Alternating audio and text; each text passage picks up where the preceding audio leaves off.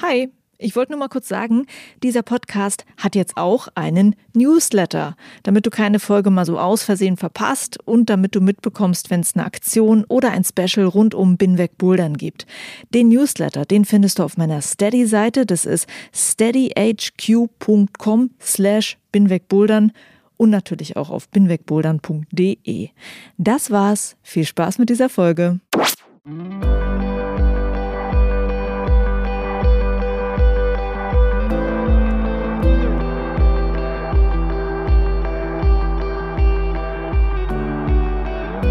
Hi and welcome to episode 12 of Binweg Bouldern. My name is Juliane Fritz, and in this episode, you will hear one of the climbers that I cheer for the most when I watch IFSC competitions. And she's one of the most successful climbers in these competitions. It is Stasha Gejo from Serbia. She is just 20 years old, a fact that I almost always forget when I see her. I met her before the World Cup in Munich, and in that competition, she was not that lucky and missed the semifinals. But I think she might have forgotten that by now because of her well deserved third place in the World Championships in Innsbruck.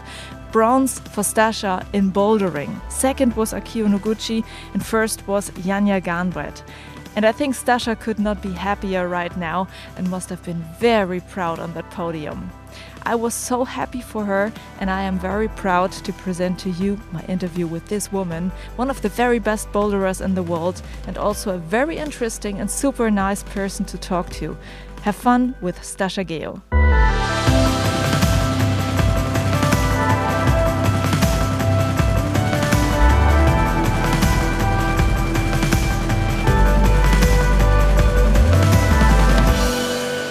Stasha, hi. Hi. I'm very happy uh, to meet you for my podcast.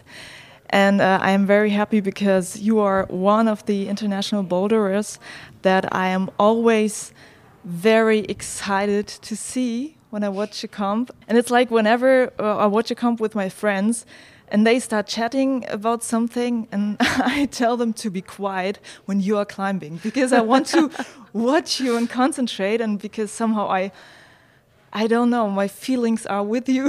That's really nice I to just, hear. because yeah. I like to see you climbing so much. And um, well, at first, how do you feel a day before Munich, before the comp? Yeah, it feels great. Actually, I always when I come to Munich, I feel. What was that? My phone. I feel kind of nervous that. Uh, I, I want to start just now. I want to climb, and I, I can't wait for the comp and in Munich, it's always uh, female comp starts in the afternoon, and the morning before the comp is the craziest morning ever because it just feels like forever. Yeah. And I just can't wait for the fun to start. Munich is very special to me. It was one of my uh, first best performances in World Cup when yeah. I was still a junior, and uh, the crowd just amazes me here every time we are in the hotel and there are some people passing by. yeah, even though we didn't expect this. Uh, yeah, and it's it's really a special comp for me. Uh, one of my favorite. Yeah. And um, I can't wait for it. Uh, every year I've been in finals so far every mm. time, and I, I really hope it, it will be the same this year. But uh, it's an amazing experience. Just the whole atmosphere puts me into in a special climbing mode where I just climb semi-automatically. I, I don't think so much, mm-hmm. and when I don't think, I climb my best. It's kind of a subconscious performance, and mm-hmm. uh, I love that. Yeah, cool. And how do you feel when you know, like, that people like me are with you, are feeling with you? Is that something that you feel when you're at the wall, on the wall? I do, uh, especially before the competition. I, I come here to climb in uh, Boulderwelt Ost and uh, many people approach me and say, "Hey, yeah. are you Stasha? Oh my God, I love your style so much. We're always cheering for you." Uh, one guy said. Um, yeah, I've been climbing for five months, and the first time I come to this gym, I meet you. That's like a great pleasure, and so on. I feel really touched when people approach me because everybody have uh, everybody has their own reason to cheer for me, and sometimes I really don't understand what they mean by their, their they love my style, and I just think, what is that so special about my style that they like?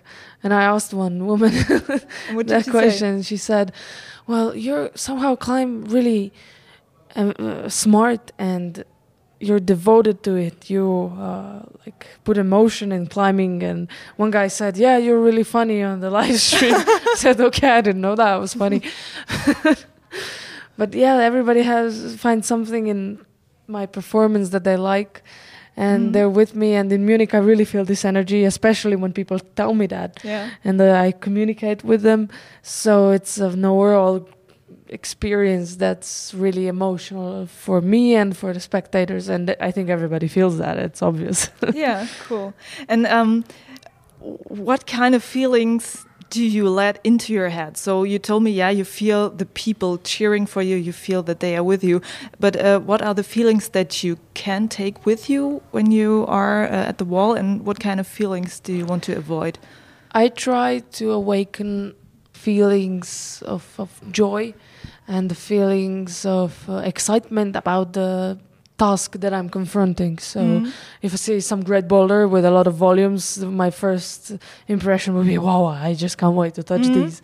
And um, usually when I'm under such impression and under adrenaline of the competition, uh, it's not hard to produce wow inside of my head because everything seems interesting and every when I see a solution to a problem, it excites me. Yeah. It's, it makes me happy and I'm more likely to do the boulder I don't think rationally. I just think through, like I'm searching through my uh, experience of the moves I know, of the past boulders, of the uh, motorical neural connections, and I just see my path through the boulder. Mm-hmm. And when I see it without any uh, blockages along along the way, I'm just uh huh, like that's it, eureka, yeah. and uh, I'm excited about doing it, and even if I fail, okay, let's find another solution. And as long as I'm in that kind of mode of climbing, it's always going well. Yeah. And I try to avoid the hopelessness and um, giving up the thoughts like, nah, I don't want to do this if I'm not doing well. It happened to me a lot, but I think that I've train myself enough not to expect not to experience these. Yeah that's what i wanted to ask you. Uh, i read that the first competition you went to was when you were eight years old. Are you used to the pressure um, and do you have like a routine that helps you with the pressure before you go climbing? Well i'm a fighter since yeah. the day i was born and whatever i do everybody know who knows me well knows that that I'm very competitive and I really want to excel in everything I do. Otherwise, it's not worth the effort. So, yeah, since since I was a kid, I always wanted to fight. I always wanted to show my best because I trained well, and I was really hardworking, and I still am. So every time I would do a comp, I would try to like bite around, metaphorically mm-hmm. spoken. So yeah, I not that I'm used to the pressure. I put myself under pressure, but the pressure that I understand as a working pressure, as yeah. a um, succeeding pressure, as a positive pressure. So that's kind of a motivational state that I that I'm in. One thing that I read is that there is no climbing team in Serbia. Well, national climbing team consists of me, my dad, and my mom. Yeah. My dad is the team manager, my mom is my therapist, and I'm the competitor. There are some uh, youth competitors that have been uh, going to the youth cups recently, mm-hmm. uh, like Nora Bognar, she's from uh, Subotica, it's mm-hmm. north of uh, Serbia, and uh, Nikola Vučković, he's from Belgrade. They're uh, still young and still inexperienced, but they're going to comps, and this is what I respect, and this is what I really like because that hasn't happened for a long time now. Yeah. Uh, we used to have some senior uh, climbers going to competitions, but that didn't last long, mm-hmm. and I hope that uh, with time that it, that this will change. Maybe because now we're building, we're in the process of projecting the new Olympic Center in Belgrade, ah. uh, financed by the government, and uh, I hope that when this center is built, that we will approach training more seriously. That um, many people will find themselves inside this training routine and Mm. that I will have more motivation if they have better conditions for training. I mean, I have hope. I don't know if others have. My wish is to train those people. I would like to help, Ah, yeah. but I can't really arrange it with my lifestyle. I can't do everything. I can't compete. I can't study and train others and uh, fight for uh, a team at the Mhm. same time. It's just not possible. But I have my own priorities. But in somewhere with my mind, I am with them. What I thought is Serbia has such, with you, such a great and very good climber that you could be a role model for the others. Are you in that position? Yes, I am a role model. I believe that, and uh, I come to Serbia, to Serbian comps once or twice a year, and every time kids look at me like I'm a saint, and uh, I don't know if I like that, but that's the kids' way of expressing their. Uh, they're admiring me and my climbing and my results, and it's really nice. But um, yeah, first of all, I would need to make a personal connection with kids to let them know me better that I'm not a saint, Yeah. forbid, but I'm just a hardworking kid that just wants to achieve really big things, Yeah. and uh, I'd like to evoke this passion in them because that's the first thing to success. You just need to be devoted, and you must not give up, no matter what. And uh, even though there are successes and failures, you just have to go through the path and until you achieve your goals and you set intermediary goals. And yeah, just some kids and some parents don't understand the process, Mhm. and that's why we don't have successful, internationally successful climbers because they give up way too early. Uh-huh. That's not a thing that I can actually change because parents are parents, and I'm just a, a person outside of that circle. Okay. And, and how do they talk to you, the people in Serbia, when you say that they uh, see you like a saint? Um, They don't say that, but I see the kids how they look at me, and sometimes I, f- I mean, usually I feel really embarrassed by that because I don't want them to see me that way because they're cl- training in a club where I grew up on the wall that I grew up on, Yeah. in a club which is guided by my parents, and I know those kids since they came to the club, but we don't see each other very often. And then some of them that I've known for four years are ashamed of talking to me Mm-hmm. it's not really a thing that I like, but yeah, as I said, I'm not there, so I can't really change that. Um, but yeah, they, they the way they look at me says it all. I they don't need to speak to me to for me Oh. to notice how they feel. Well, they can speak to you. Yeah. Um, so you already said that your teachers, your trainers, were your parents. Can you tell me how you grew up as a climbing child with your parents? Well, the very beginning was that I didn't have any other activity to do. I mean, I know that I didn't have, but my parents had this job and they had a team, and my sister was also climbing at that time. So that was a full time activity, just climbing, Yeah. training others, climbing by themselves, traveling to comps, traveling to outdoor climbing, and guess what? I have I went with them. So because I was a kid and uh, there was nobody really to babysit me uh, besides my grandmother, but they couldn't really. They didn't want to just put me in my grandmother's all the time. So yeah, I was playing with equi- equipment. I was a kid that always wanted to do everything. So I said, "Ah, I want to climb. I want to climb. And yeah, I was climbing. I had periods where I was afraid of heights, uh, periods where I didn't want to climb. I wanted to play with kids, and my parents said, "Just well, yeah, okay." And Yeah. then all of a sudden, something clicks again, and then I want to climb again. Yeah.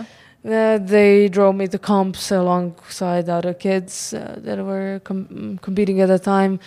So that that's when I gained my first experiences in uh, competition climbing. Yes, when I was eight years old Yeah. in Bulgaria. And step by step, it just became a lifestyle.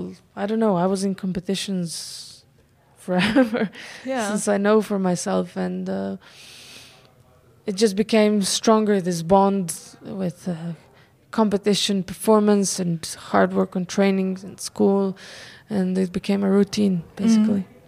Uh, it's interesting that you said that you also know the fear um, that a climber could have because I thought when you grow up with climbing that you don't have this fear because sometimes I see children at the bouldering gym and they climb really high and they don't seem to be afraid and I thought maybe you get just get used to it when yeah, you you do get used to it actually. Yes, but I do have fear. For example, my first biggest fear now is uh, deep water solo. Uh-huh. And in general, jumping into water. Ah. Uh, doesn't have to be rocks, just the presence of water and something unknown below the surface is really scary. And I know that it can be really painful if you fall in Yeah. the wrong way Yeah. and you can hurt yourself and so on. So I'm really afraid. I mean, I don't say this because I don't know. It's it's a fear. It's really Yeah. a fear, and I have fear of heights when I'm not secure with rope. If I'm uh, on a cliff or Mm. something, I'm really scared, Yeah. and it is real. Uh, also, I had fear of multi pitches bec- when I was uh, unknotting and knotting inside. Uh, it's really a fear when you feel that if you do something wrong, Mm. you can really end up on a bad place. Yeah. So, but I think with routine and repetition and and practice, you overcome the fear. So if I would now go and practice deep water soloing, Mm. I would definitely get over the fear. And the same thing is with climbing, and the same thing is with falling. Yeah. If you're uh, two meters above the last bolt, you just fall, and once, twice, three times, ten times, and then you just get used to it yeah. you get used to and I I noticed actually this process when I was climbing outdoors. I when I was a kid I had a terrible uh, fear of falling, and uh, I noticed when I started doing competition climbing, you forget about clipping, uh, Mhm. about uh, the bolts and how far you're gonna fall. Because you're just so much into climbing, you focus on climbing. You don't focus on, on where the bolt is yeah. when I noticed this, how I've overcome this fear, it seemed really funny to me because um, I used to calculate how much, uh, where is the bolt? Oh my God, how much rope I have, how much my mother uh, will give me the slack, uh, the stretch of the rope, and yeah, I'm on the ground. I mean, I'm joking, but that's how everybody feels when they are afraid of falling. Yeah. You just don't, you just freeze, you forget about climbing, and the only thing is in your mind is the last bolt yeah. but you just get focused on something else you practice and you get over it it's Yeah. really simple in the end Is it a goal for you to really practice deep water solo No. it doesn't motivate me that much so it's not really a goal okay. but i do feel ashamed of myself when i'm afraid to jump but okay leave it aside you don't need to be ashamed. um, about your parents again, besides showing you how to climb, what would you say is also like a gift that your parents gave you that helped you to become a pro athlete? The working routine. Yeah. uh, then using the potential because they never let me give up. They didn't force me into doing climbing. They just uh, forced me not to give up. Mm. because and that's really good. Actually you realize that when you grow up. Uh, many parents don't do this nowadays. They just spoil their kids and they say no you don't need to do this. It's okay. You can do something else. But this is actually the crucial moment of the future Yeah. because if they let you give up you're not going to become anything if you don't give up you're going to be something yeah. in the future. So this is the main thing, the discipline they somehow brought me up with. By building these skills, I would say there are skills actually. Mm. They help me become successful and determined to what I do. Yeah. Um, you also said that there were these moments when you did not want to train. Uh, I could imagine that uh, these moments you had when you were a teenager. Not no no no. I was five years old actually, six. Ah, I didn't want to climb. I was afraid of heights and so on. But I got got through it somehow. I don't remember really. At that time, it was just a game. Basically, it's not a big deal. But when you look through um, life of a, an athlete, a serious athlete, I think almost every week there's a thought, at least one thought. Why am I doing this? like, why the hell did I do this to myself? I could live a normal life. And everybody says that yeah. but it's a thought it is just natural to us. It's an inner voice, inner devil that says, "Just give up." but you know that you're not going to do it, so you just I should not do it. Yeah, you're too good. Um, my thought was uh, about this uh, teenager time. As a teenager, teenager, maybe you thought, okay, I want to just join the other people at my age and do what they do and not travel so much and stuff like that.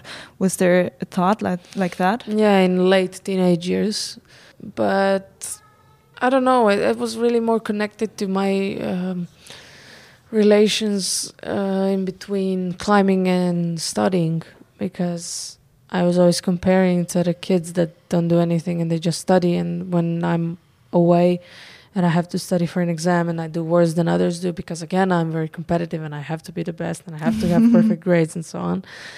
But when I don't do as well because I was limited in time and concentration, then I blame myself because it's yeah I'm climbing and they're not doing anything. They're better just because they have so much time. I should quit this and quit that and blah blah blah, and it just uh, that short time uh, complaining. but I'm really thankful for what I'm doing and how I'm doing it.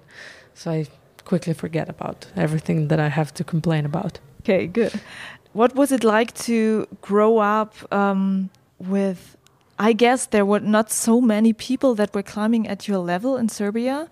What was that like?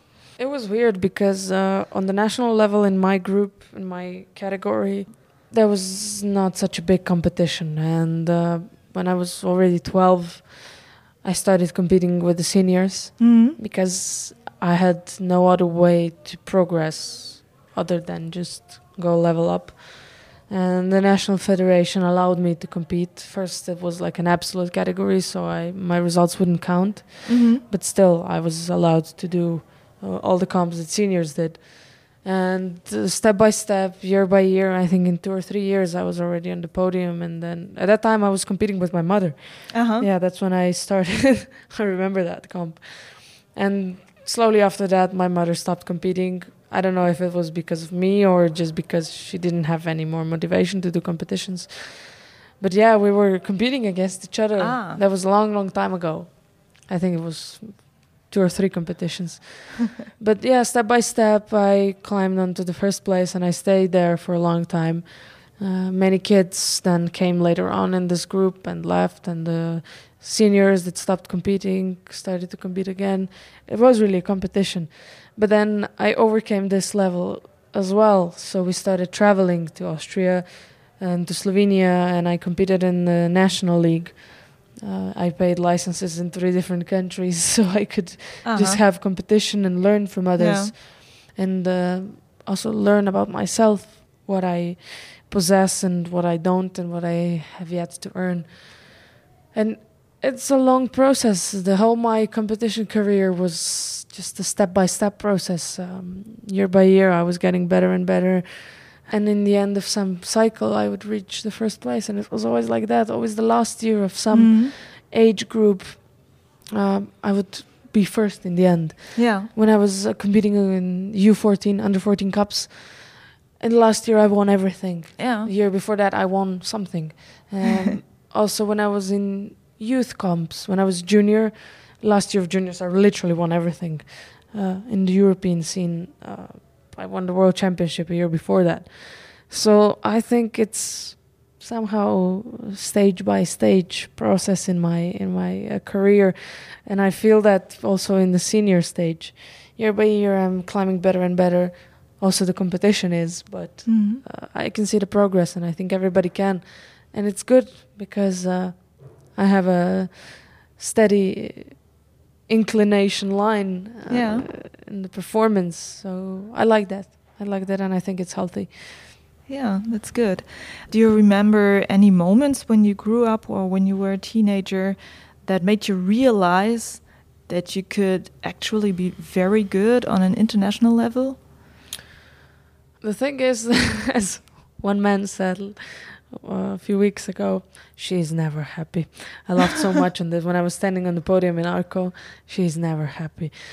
Yeah, I don't look happy sometimes. Um, I value my uh, my fortunes afterwards when I have time to think about them and so on. But there was never a moment I think where I said, "Oh my God," like a light shone and that sh- the w- the Yeah. path showed to me. Oh, this is where I'm gonna go. no, it was just the regular lifestyle because it was logical for me to do it that way. My f- my parents actually saw this when I was eight, 10 years old when I got my first medal on Mhm. an international competition in Bulgaria when I was second in a group Mhm. uh, with a wide span of uh, years. So the the girl that won was Russian. She was two or three years older than me, and that was the moment when they saw that they should travel a lot with me and uh, let me learn from Yeah. others from all over the Europe. That's when our journey started, and uh, by this process, they showed me where I'm going, where and what I'm able to do. There So they are more happy for you than you sometimes look. yes, yes, actually, that that's very true. okay. no, I, I really appreciate what I've done, and I, I am happy. I'm happy, but I sometimes don't know how to show it, and I'm too critical about myself. That's why it's coming in the way. but I understand that. Yeah, that's the downside to being devoted to something. Yeah. Um, uh, one funny thing about you is that um, also, as I'm talking to you now, you seem older than you actually are. Yeah, heard um, that. yeah. I don't know. Did you somehow grow up faster because because of this special kind of life that you live? Maybe. I just don't know an answer to this question. Yeah, I've heard this. Yeah, you seem you act older than you are, and so on. I don't know. I didn't really intend to ever. Just- Okay. that's just the way I am. I guess I don't know the lifestyle, of traveling, different cultures, different routines, uh, discipline. Maybe Mm. I guess. might be true. Um, I want to go back to uh, the fact that you grew up in Serbia and that you now live in Slovenia. Yeah, for four years now. Yeah, is that because uh, you have better training uh, gyms there? Because in Serbia the scene is not that huge. Yeah, that's one of the reasons actually I've uh, moved to Slovenia for two reasons. First one was education. I attended uh, one of the best uh, schooling programs for high school, the Mhm. International Baccalaureate, for third and fourth year, the diploma program, and I'm really thankful for it. It was uh, one of the best decisions of my life actually for education, and as well because uh, many good training centers are around the town I live in, Yeah. Maribor. So it was a win-win, I guess, and um, I've been there for four years now, and it played out really well. What do you study? Uh, electrical power engineering. Ah, something completely different. I've always enjoyed maths and physics and technology, so a mixture that seemed really nice to me, and I do enjoy it a lot. And I put a lot of my time in it. And now that I'm on vacation, since I finished all my exams in time and in the first uh, exam period, now I'm already bored and I, I'm looking for something to do. And I still have time until October, and oh, I don't know what to do because without guidance and without professors, it's really hard to do something by yourself. hmm. But I think I'm, I'm gonna. f- I have to find a way to entertain myself because it's really hard to kill boredom when you're traveling, yeah. when you're in competitions. Like today and yesterday, I ha- have rest days. There's nothing to do. I have. I watch series. I like medical series. That's my hobby. Mhm. Like I Mhm. watched the whole Grey's Anatomy cool. the whole Good Doctor. Now I'm watching House again, and it's really hard to entertain yourself when you're away. And I've spoken uh, about this with the German physio with Chris, and he has so he said it's really a problem yeah. for athletes to kill the boredom. When when we Oh. were in China, it was crazy. I mean, okay, at that time I had something to do. My colleague sent me notes from university, tasks, and so on. So I was schooling online Yeah. but I can't imagine for some people that are not studying how what are they doing in their free time. I would now I, I'm thinking about Innsbruck that's in uh, September for ten days Yeah. World Championships, and the schedule is not so tight. So you have basically Okay. three quarters of the day not competing. I have no idea. I'll watch all the series by then. You should start listening to podcasts. Yeah, maybe, maybe I should. Yeah, that's a good idea. But then you, th there's uh, always your hands do left. math you have to do something with your hands. I, I lost concentration for reading. I used to read a lot lately, but now I just can't focus. If it's not really, really interesting, I'm not spending my time reading. So yeah, It's funny because it's like you need a third big passion in your life that could help you in these moments. Like when you can't climb and can't study, you need to do something else. yeah, I used to play music. I used to play viola. Ah. Uh, I went to music school, and I finished two years of high school. But then I moved to Slovenia, so I had to stop uh, schooling. And uh, I played in a school orchestra for another Mhm. two years. But since I started uni, I didn't have any any time left for Mhm. playing it. So it's basically collecting dust in my room. But uh, yeah, maybe I should return to it. That's a third passion. Okay, cool. do you actually train with the Slovenian athletes when you're Mm, Not anymore. Not We used to, but the circumstances have changed. So um, I train with some of my friends. Yeah. Some of them, actually, one girl is from the youth team. She's in the same town as I am. Urshka. She she she has just become a worldwide uh, champion Mm. in juniors in bouldering, and I'm really proud of her. cool. Yeah, we sometimes train together, but I travel a lot, and I have friends in different towns, so I combine. Okay. What do you think uh, would your life look like? Okay, I don't know if you really like to think about that, but after the pro athlete uh, phase in your life, are you thinking about that? Yes, actually, really often. And I'm just deciding when it's going to happen. But I'm not going to say anything more about that. But No, what it's going to look like, well, yeah, I'll definitely be doing something in electrical engineering. Yeah. That's a great passion. I want to, I'm still deciding if I should be working as a project manager in some firm or should I be doing a PhD later on and do research or work in university or teach and so on. I'm Still deciding on that. But yeah, I love this and I can't wait to start actually working and doing something else than climbing and make it my primary profession. Mhm. It's it's interesting. I'm really looking forward to it and I'm trying to imagine what it's going to look like. But I want to make it challenging as well because I love challenges. Um, I'm curious because you also said that you would like to train people in Serbia. Isn't that something you would like to do? Yes, that is also true, but I still have to decide how it's going to look.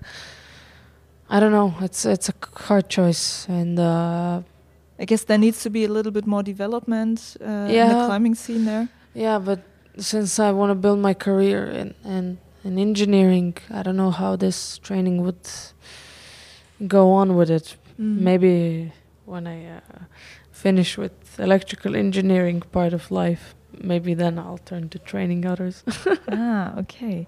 Uh, something that you're also good at is commentating World Cups. I, I don't know, I don't remember which cup it was, but you were the co-commentator there. Yeah, I did the Arco Kranj ah, yeah. uh, Paris. And you were ver- you were really good at it. yeah, as you can notice, I speak a lot. I really like to express myself, and uh, I believe it's uh, more interesting to watch a competition while you can express your thoughts and your impressions about somebody's climbing. Yeah. That's why I like doing it, and I'm always available for commentating. It's fun because uh, you can share thoughts with uh, a co-commentator Mhm. and then you get asked some questions from people that are listening to you. It's better than just watching uh, it by yourself and keeping your thoughts for yourself. Mhm. When I saw you doing that, I thought again that there are unfortunately not so many women in the scene, women climbing, but also women working around the World Cups and climbing. And it just feels good to hear a female voice there. Is is that something that you feel too? Something that you realize sometimes? Oh, why are there so many male route setters and something like that? I actually don't focus that much on that. Some people are making it really a big deal out of that, having now two female official route setters. Uh, I wouldn't make a fuss out of it. It's just that I don't know. Either females are not uh, motivated enough, or they feel like they're in a lower position than men. But if you fight enough, if you show what you can do, of course you can get a position. I don't think it will be that hard to get a position in an official competition to be a route setter. Mhm. And uh, yeah, I don't know. I think that also other females have been commentating, like uh, Alannah Yip from Canada. It's just that it's it's hard to find for the uh, commentators for Charlie. It's hard to find um, good English speakers that are willing to commentate because people are sh- ashamed of their English and they Mhm. don't want to uh, speak because they think that I can't speak. Mhm. And uh, p- well, it turns out that more females are not keen to co-commentate. yeah. He has offered this to many females. I know that they just don't want to. Mhm. And it turns out that usually Campbell Harrison from Australia is co- commentating because he's also talkative as well as I am, Mhm. and he's native English speaker. So yeah, great match. Yeah. It's- that's how it goes. You know, it's. Um, I don't think women, let's say, fight. It's not really a fight, but they don't want the position or exposition well in, enough. So- Okay. That's and then people get impression. Yeah, there are not many females there. There are. They just don't want to do it. Well, actually, it's good that you are not commentating so much because it means that you are uh, still in the comp. That's what I've, I read some comments about that on the live stream. They said, yeah, some people say, yeah, I wish you would always go commentate. And then a reply, shut up, that means she'll never be in finals again. Good no, point, though. you yeah. should be in the finals because uh, everyone who saw you climbing knows how good you are, and you are always in the top positions. And how much do you really want to be in the first place finally in a bouldering World Cup? As I said, step by step. I have a lot to learn. I have a lot of space to progress. Again, I'm never happy. yeah, I'm never satisfied with my current state. But I can see that, and uh, I feel optimistic about that because if there is space to progress, we should always embrace that opportunity and just stay disciplined and hardworking. Mm. And at your level, can you say what specifically do you need to train to become better? Yeah, you have to train if you, especially for females. It's it's um, a very speculative area of gaining strength because for men it doesn't seem so hard to be strong, and they're a lot lot stronger than females. Of course, genetic predisposition of male hormones. Of course, if a woman has this opportunity to become stronger, it's a really good thing to do it Mhm. because power is really crucial sometimes and it's sometimes a really important factor that decides a competition if you're strong or not yeah. you can have all the other skills you want if you're not strong bye bye but if you reach a certain level of power that you can't gain anymore you have to look outside the box and embrace other skills. It's like Akiyo Noguchi finally started jumping and doing coordinative skills, Mhm. and now she's better than ever yeah. just because she changed something in her training she opened her mind for new elements for new way of perceiving climbing. And that's when she gained confidence. When she Mhm. gained new skills she gained confidence in those skills. And now you can't really even reach her. Yeah. that's it. You just have to explore. Every everybody's different. Everybody has their own um, strengths and weaknesses. So you by training and by competing you explore and you you see what you're good at and you see what you lack. And then you see what others did combine it what you can do and then you see what works for you. Mhm. you're building yourself. You're not everybody's different. Everybody's uh, shape of the body is different. Not anybody Yeah. can be skinny and then just cruise through some boulders or routes because they weight so m- minimally that they can actually pull themselves up some of us i can really put my sort myself amongst the bigger girls Yeah. um, you have to work on your other skills. You have to be more powerful. You have to just embrace what you are, what you look like, what you can do, and who you are, and then build on that things. So you would say more power is more the thing power, you have to get. more dynamics, Yeah. more endurance, power endurance, so you can hold on for a longer time. You need to build on work on your recovery. For example, Janja, she has the best recovery I've ever seen. Mhm. I think that's what makes her one of the best Mhm. because she used this uh, strength to work more. She can work more because she can recover faster. yeah. That's a big, big, big plus. And then on competition, she doesn't get tired, Yeah. so she can beat anybody because she's just fresh. Every time you look at her, I've rarely, rarely seen her out of energy. Yeah. I mean, now that we haven't climbed together for a while, maybe it does happen. It has to happen, of course, if you're training on this level. Mm. But in comparison to me, for example, she's just superhuman. You know, That's true. that's that's really true. And this is just this element. It doesn't seem so important, but it actually is. The way you recover is also connected to how well trained you are. If Mhm. if you don't have this superhuman ability to recover by yourself biologically, you have to build it. You have to put your body under some maybe extreme conditions of training so you can lift your level of recovery. You know, it, it's it's different for everybody. Yeah. Of course, nutrition. Somebody eats one way, uh, others eat the other way, and it's really a personal thing. What you do Yeah. and what you build on. Now that you say nutrition, that's interesting. Do you do something special? Yeah, I'm always doing something special, but it's always different, and I'm always experimenting now for I think four years. I'm experimenting with the nutrition, and I had some certain consults.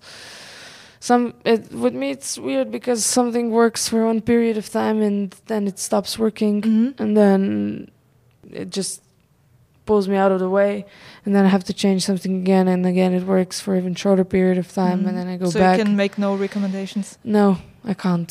Just people figure it out by yourself. It's hard for me to. It's one of the biggest enigmas in my life. Uh-huh. Don't ask me that. okay. But one uh, important future question is: um, Are the Olymp- Olympic Games in Japan a goal for you? Yeah, that's what I'm working on. Okay. I've competed in several lead World Cups this year, and my best placement was 12th. It never happened before. It was in Arco, and I was really, really excited about that. I'm working on speed. I broke my personal best in Chamonix, so now I'm on 10:32, and I still have to practice it. There's a lot of progress to be done, and I think I believe I can do it. Yeah. And uh, yeah, it's just the question of schedule and the question of climbing gyms Mhm. and time you have, and of course recovery. It's most important. So you you have to make your muscles be able to comprehend and absorb all the trainings that you've done. So if you do too much, you're just wasting your energy for nothing. If your muscles and neurons don't sort out like they should after the training, it's a hard task to do to prepare for the Olympics, but it's doable, and I'm really looking forward to it. Um, yeah, that's cool that you do it, but um, is it uh, hard to train in another area of climbing? Does that mean that you like get worse in like bouldering or? But yeah, it does if you just focus on that other discipline. Yeah. If you don't, if you do everything uh, on a weekly basis, sometimes uh, disciplines can complement to each other. Mhm. Um, speed, especially, Yeah. you get a lot of a lot more dynamic. You get a lot of Mm. power in your arms and legs. Uh, it's really good for bouldering Yeah. and uh, lead climbing. For example, endurance or static strength, it also complements to bouldering. But um, if you're a lead climber, I think it's a lot harder to get to do speed and boulder Mm. if you're not that dynamic if you're not if you haven't developed these complex uh, climbing skills that you do in bouldering but it's totally different muscle fibers for Mhm. example if we would say okay what you have to train to do, to get better in boulder you get certain group of exercises and then you sort another group of exercises that's good for speed and another that's good for lead you can see that it's totally different exercises Mhm. you can't really make any connections between it's like doing three different sports So ca can you tell tell me what kind of exercises are the, the ones you're talking Yeah, about? For speed you need to get your muscles work faster to make the compressions quick so you got to do something fast Yeah. sprinting fast doing performing basic exercises fast hmm to make your whole body work like in a in a part of a second when you send this neural signal mm-hmm. that you mm-hmm. want to jump now you have to jump as fast as possible mm-hmm. if you want to do a push up or pull up you have to do it just in a tiny part of the 2nd mm-hmm. and that's how you develop it and of course power explosivity and so yeah. on sprints etc for bouldering oh, it's a whole different set of things from inner stabilizations of uh, core to maximum power I don't know, weight trainings, uh, fitness, and so on. But again, it's totally different that you would do for lead, and you have to combine everything if mm-hmm. you want to do everything. Yeah, it's a hard task. You have to be a multi-skilled person, climber, yeah. warrior to do all of that, and to be really, really, really good at that. But again, I think recovery is the key, and uh, actually, but always been my goal to to always wake up ready for next challenge and to do it maximally. Yeah. Okay. But it's hard. It's really, really, really hard. So now let's uh, focus on Munich. But uh, the time the podcast will be online, Munich will be over. But let's talk about it now. What's your personal goal? To climb as best as I can. That's my goal. Okay, perfect. um, then I wish you all the best. I hope you will be happy. yeah. Me too. that's that's my goal. Be happy and satisfied after a come. it was really a pleasure talking to you. And I'll be I will be with you. Thanks. okay, thanks for the interview. Thank you. That was my interview with Stasha Gejo. I really loved talking to her, finding out more about her life and about her opinion about the other people in the climbing scene. And if you want to find out more about Stasha now and if you want to see her climb, I will put some links and videos into the show notes. So have fun with that. And in the end, I have a wish. If you like this episode, if you like this podcast, follow me on Instagram, Facebook, or Twitter, leave a comment, share an episode that you liked with your friends, or write a rating or a review on iTunes or Facebook. All of this helps me very much with my podcast, so thank you for listening. And by the way, while I am speaking, I am in the beautiful Fontainebleau spending a bouldering week here. And of course, I have already recorded some new stuff for my podcast, and I will go on recording the next days here. You will find out more about that on Instagram, Facebook or Twitter. So hear you soon. Have fun bouldering. Juliane mein Name und ich bin weg bouldern.